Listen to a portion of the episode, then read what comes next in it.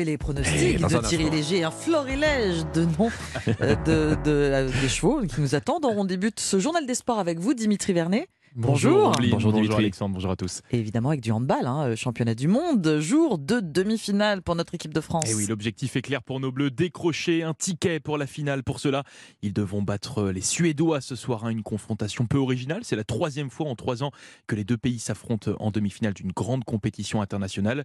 Ce qui fait sourire Guillaume Gilles, le sélectionneur tricolore au micro européen de Martin Lange. C'est le clin d'œil de l'histoire. Troisième compétition de suite où on se retrouve face aux Suédois avec des demi-finales qui sont identiques. C'est cocasse, je trouve. On a effectivement de, souvenirs négatifs euh, face aux, Suédois. On est dans un contexte euh, complètement différent, acquis à leur cause.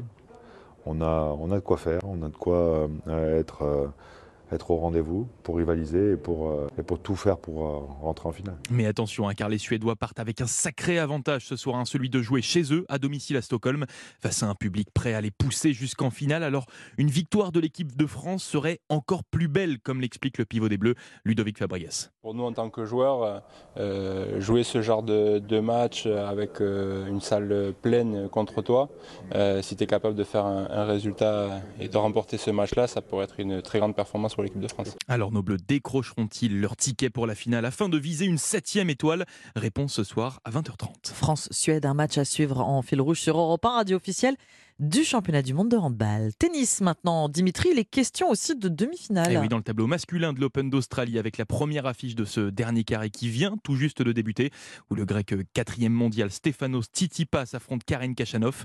Puis à 9h30, heure française, Djokovic sera opposé à la surprise américaine, Tommy Paul. Dans le tableau euh, féminin, on connaît euh, désormais l'affiche de la finale. Samedi, Elena Rybakina et Arina Sabalenka vont s'affronter pour obtenir le titre de ce grand chelem. Direction les terrains de football maintenant avec euh, le début de la 20e journée de Ligue 1 et ça se passe ce soir. Et oui, avec euh, en ouverture le derby breton où Lorient accueille le Stade Rennais. Un match important pour les deux équipes, hein, notamment pour les Rouges et Noirs, cinquièmes, qui ne doivent pas lâcher de points ce soir s'ils veulent éviter de se faire distancer dans la course aux places européennes. Le coach des Rennais, Bruno Genesio, en a bien conscience. Ça fait partie des matchs où il est important de rester au contact euh, des équipes qui luttent avec nous. Euh, Celui-ci peut être un moyen de creuser un écart avec un adversaire direct, mais c'est une équipe qui, fait un- qui a fait une magnifique première partie de saison. Donc ça sera euh, un match euh, difficile, c'est un derby en plus, donc ce sont toujours des matchs euh, particuliers. Bruno Genesio, le derby breton Lorient-Rennes, c'est ce soir à 21h dans le stade rempli à bloc. Et si vous n'avez pas votre billet, vous pourrez suivre la rencontre dans Europe 1 Sport ce soir. Enfin, on termine par du rugby, Dimitri, et ce nouveau coup de tonnerre hier à la Fédération française. Et oui, car après sa mise en retrait, Bernard Laporte a proposé un président délégué hein, pour le remplacer. Patrick Buisson, une solution rejetée par les clubs.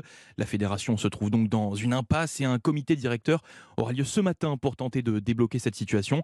Une réunion en présence de la ministre des Sports, Amélie Oudéa-Castera, qui au micro européen de Jean-François Pérez explique les raisons de sa venue. pour leur porter euh, mon message et puis aussi pour euh, les écouter et ensuite les laisser délibérer, les laisser prendre leurs responsabilités afin de rétablir le plus rapidement possible une gouvernance qui soit à la fois claire et légitime à la tête de cette fédération. La ministre des Sports, Amélie Oudéa-Castera. Merci Dimitri. C'était le journal des sports de Dimitri Vernet et on passe